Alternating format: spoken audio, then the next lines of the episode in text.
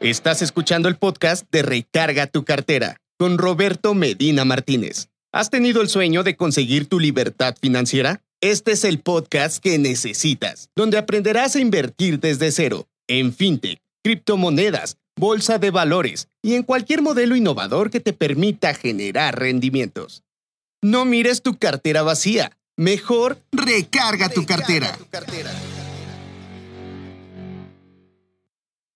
Bienvenidos a este programa número 74. Yo soy Roberto Medina Martínez, autor de Recarga tu cartera, y hoy les voy a platicar la historia de una deuda, parte 3. Si no has escuchado la historia de una deuda, parte 1 y parte 2, te recomiendo que te regreses a los episodios 72 y 73.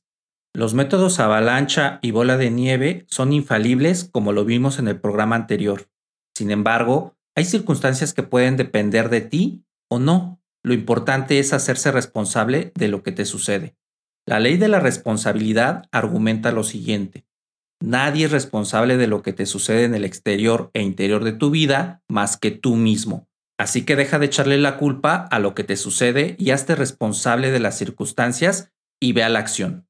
Esta parte de la historia se llama Estaba pagando la deuda más grande y me quedé sin trabajo.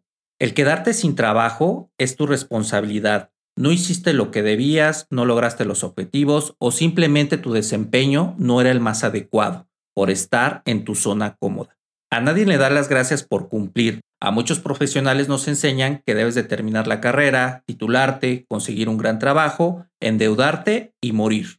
Yo considero que te deberían de enseñar ventas, liderazgo y manejo de empresas. Con esas tres habilidades podrías emprender y no depender de un salario fijo. Adicionalmente, te deberían de enseñar a realizar ingresos pasivos, que es el dinero que te llega mes a mes sin que tengas que hacer nada. Cuando me quedé sin trabajo, no me costó nada echarle la culpa de mi situación al destino. Entonces aprendí esta ley de responsabilidad impresa en un libro de Brian Tracy y quedé absorto en mis pensamientos si esta situación era mi responsabilidad. Lo acepté como mío y cambiaron las circunstancias. A esta parte de la historia le llamé No te tires al drama. Después de dejar de tirarme al drama por quedarme sin trabajo y aceptar la responsabilidad de lo que me pasó, llegaron más circunstancias desfavorables. Es bien conocido que cuando estás desempleado el dinero liquidado se va como agua, por diferentes razones. No tienes una estrategia para trabajar el nivel de vida, te quieres tomar un respiro, una especie de vacaciones por desempleo, tienes deudas fuertes, Dispones del dinero de las tarjetas de crédito, el cual no es tuyo, pides préstamos a tu familia y el peor cuadrante que me pasó a mí, que es tirarse al drama. Me quedé sin dinero, no tenía trabajo, tenía esa gran deuda del banco que me cobraba 3.8 de tasa de interés mensual más 12% mensual por impago. Había días buenos y días malos. En los buenos pagué como te platiqué en el capítulo anterior, dos deudas pequeñas, y estaba usando la metodología avalancha para esta deuda grande, como la más enorme quimera que pudiera existir en la mitología griega. El método avalancha consiste en empezar a pagar la deuda que te genera la tasa de interés más alta.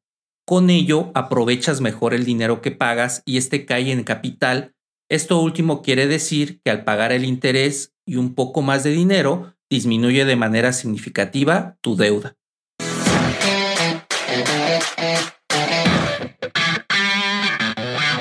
¿No tienes idea de cómo empezar a invertir? Suscríbete al próximo taller de inversiones de Recarga tu cartera, en donde en un mes Roberto te enseñará todo lo que ha aprendido en 10 años como inversor. Sé parte de esta gran comunidad que estamos formando. No lo dejes pasar. Da clic al enlace de este episodio. A esta parte de la historia la llamé mi cartera vacía. Un día recuerdo me levanté y al querer pagar algo, honestamente no recuerdo ni qué era, vi mi cartera vacía. Los que son padres de familia comprenderán la ansiedad y el estrés que te puede generar esto. Me seguía siendo responsable de ello, bajé mi nivel de vida lo más que pude, trataba de pagar mi deuda, pero decidí dejarla de pagar, otra vez, por dar prioridad a los gastos básicos. Cuando vi mi cartera vacía, toqué fondo. No podía creer ese día había llegado. Le pedí dinero a mi familia, la cual me ayudó con lo más que pudo.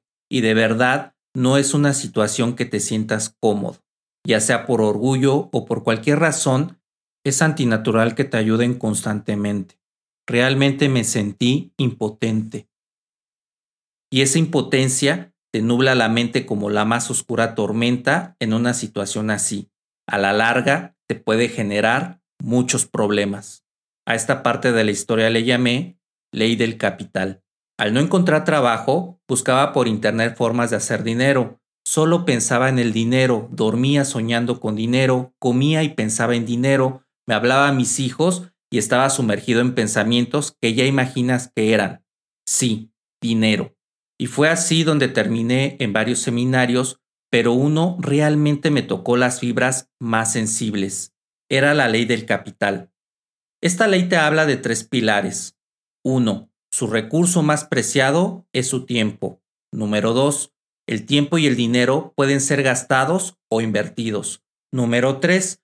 Una de las mejores inversiones en ti es aumentar la capacidad de hacer dinero. No había apartados más sabios que los que te acabo de mencionar, pero aún no me quedaba claro el número 3, invertir en mí y aumentar la capacidad de hacer dinero.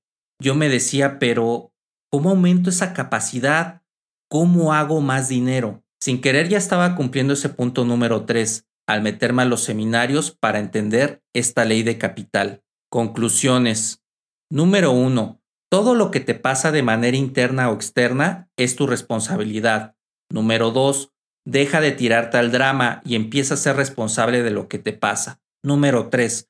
No se va a la acción si no te educas a ti mismo. Número 4 pensar, comer y dormir con dinero no va a hacer que éste venga a ti, pero ya es un gran paso. Número 5. No se aumenta la capacidad de hacer dinero si no entiendes las tres leyes del capital. Estaba jugando con mi hijo Santiago en los jardines de una iglesia antiquísima del siglo XVI. De características internas doradas, si el sol alcanzaba a reflejar por los vitrales, te dejaba deslumbrado parcialmente, estos vitrales de estilo churriguresco, lo cual significa que tenía colores variados y muy vivos. La edificación está muy interesante, emanó de dos piedras de la cultura Tecpan de Chimalhuacán, el cual fue demolido en tiempos de la conquista. Con estos materiales, los frailes dominicos edificaron este inmueble, pero primero fungió como convento y posteriormente fue la casa cural y casa de doctrina. Esta iglesia estaba ubicada muy cerca de donde yo vivía en ese entonces y escuché una persona que estaba en una reunión con un grupo como de 10 más, y ésta les platicaba que había ganado más del 100% en su negocio de ventas. ¿Quieres que te platique cómo conocí el sistema piramidal? No te pierdas el siguiente episodio de la historia de una deuda. Espero que esta información te haya sido de valor y si fue así, regálame una reseña en Apple Podcast y 5 estrellitas por Spotify. Eso indudablemente me ayuda a que este programa llegue a más gente.